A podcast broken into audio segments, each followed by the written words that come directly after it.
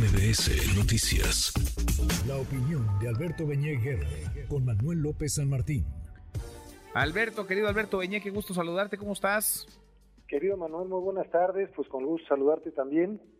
Muy buenas tardes, ya Samuel García se registró, él está en modo campaña y mientras no terminan de ponerse de acuerdo va a estar complicado que haya una negociación que deje a todos conformes. ¿Quién se va a quedar en lugar de Samuel García? Digo, a él no es que no le importe, pero le preocupa más el 24, la elección presidencial, que el presente de su estado de Nuevo León.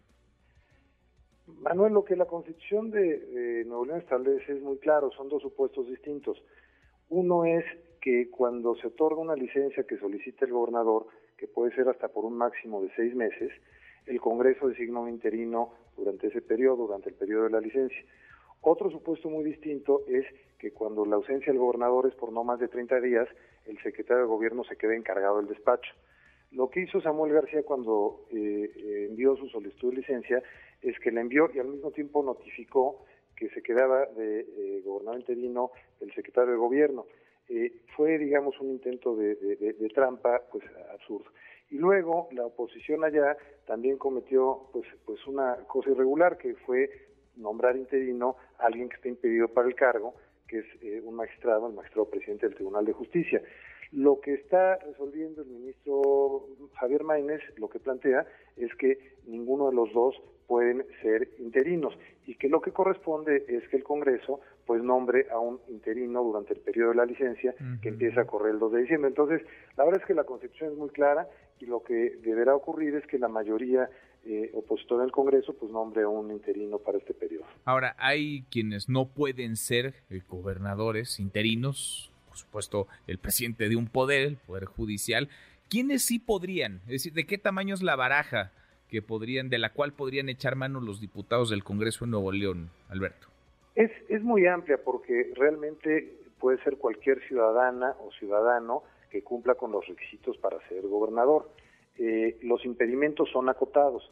Los impedimentos se refieren a quienes ocupan un cargo en el Poder Ejecutivo, en el Poder eh, Judicial, en el Poder Legislativo, pero eh, hay, pues digamos, muchas otras opciones de muy distintos actores, ciudadanos de un partido, sea el PAN o del PRI, etcétera, que podrían ocupar el cargo. La verdad es que las opciones son amplias, aunque lo cierto es que pues no deje de ser una posición difícil para alguien asumir el interinato eh, como opositor y también desde luego es una posición difícil para este gobernador que sería con licencia a partir del 2 de diciembre, Samuel García, pues tener a un opositor seis meses eh, a cargo del gobierno del Estado. Ahora, un gobernador que llegue, digamos, en sustitución, un interino, puede tomar las decisiones que un gobernador electo constitucionalmente tome, es decir, podría remover aparte el equipo, eh, podría eh, rehacer el gabinete, por ejemplo, podría eh, detener un proyecto o iniciar otro. ¿Tiene las mismas facultades, tiene las mismas atribuciones que un gobernador electo, Alberto? Exactamente las mismas, Manuel. Es decir, asume plenamente el cargo de titular del Poder Ejecutivo y como el gabinete y las estructuras administrativas de un gobierno son al final eh, colaboradores del gobernador, en este caso del Poder Ejecutivo, pues entonces por supuesto que puede tomar esas decisiones, siempre y cuando pues no sean violatorias de, las normas y los procedimientos. Por ejemplo, en materia presupuestal, si ya está autorizado un presupuesto, pues no es que pueda eh, anularlo porque es una facultad del Congreso, pero bueno, sí ejerce plenamente sus poderes como gobernador. Pues de ahí la importancia, ¿no? Porque sabemos del pleito que hay entre PAN, y todavía el fin de semana les dio hasta con la cubeta Samuel García el pleito que hay entre estos dos partidos, mayoría en el Congreso local y el todavía gobernador, difícilmente le van a poner a alguien afín, probablemente quieran colocar a alguien más cercano a ellos y si le ponen a un adversario político a Samuel García, pues podría desde revisar sus cuentas hasta cambiarle el gabinete.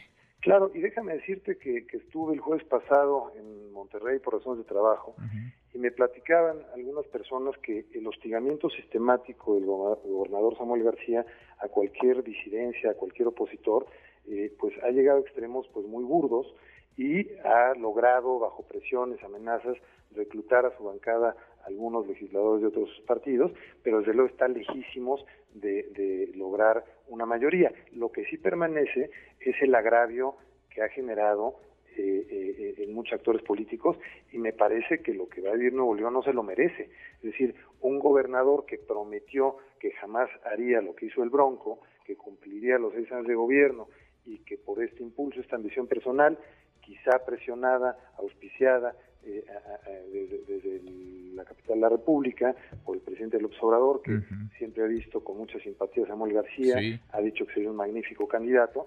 Bueno, pues digamos, la sombra de sospecha sobre este proceso no es producto de la imaginación, es producto de expresiones eh, clarísimas, tanto de Samuel García como del presidente López Obrador, que hacen de esta candidatura por lo visto, una candidatura al servicio de la 4T, eh, abandonando un gobierno de una entidad tan importante como es Nuevo León. Pues sí, pues sí, porque si ha habido un promotor de la candidatura presidencial de Samuel García, ese está en Palacio Nacional, es el presidente, el presidente López Obrador. Por lo demás, pues cada quien le dará el peso que tengan a las palabras de Samuel García, la credibilidad que tanto se puede creer en una propuesta de campaña de quien dijo que no se iría que sería gobernador de seis años y al año dos olvidó su promesa y ahora está ya en modo campaña. Gracias, querido Alberto, muchas gracias. Gracias a ti, Manuel, un abrazo. Muy buenas tardes, es Alberto Beñequi.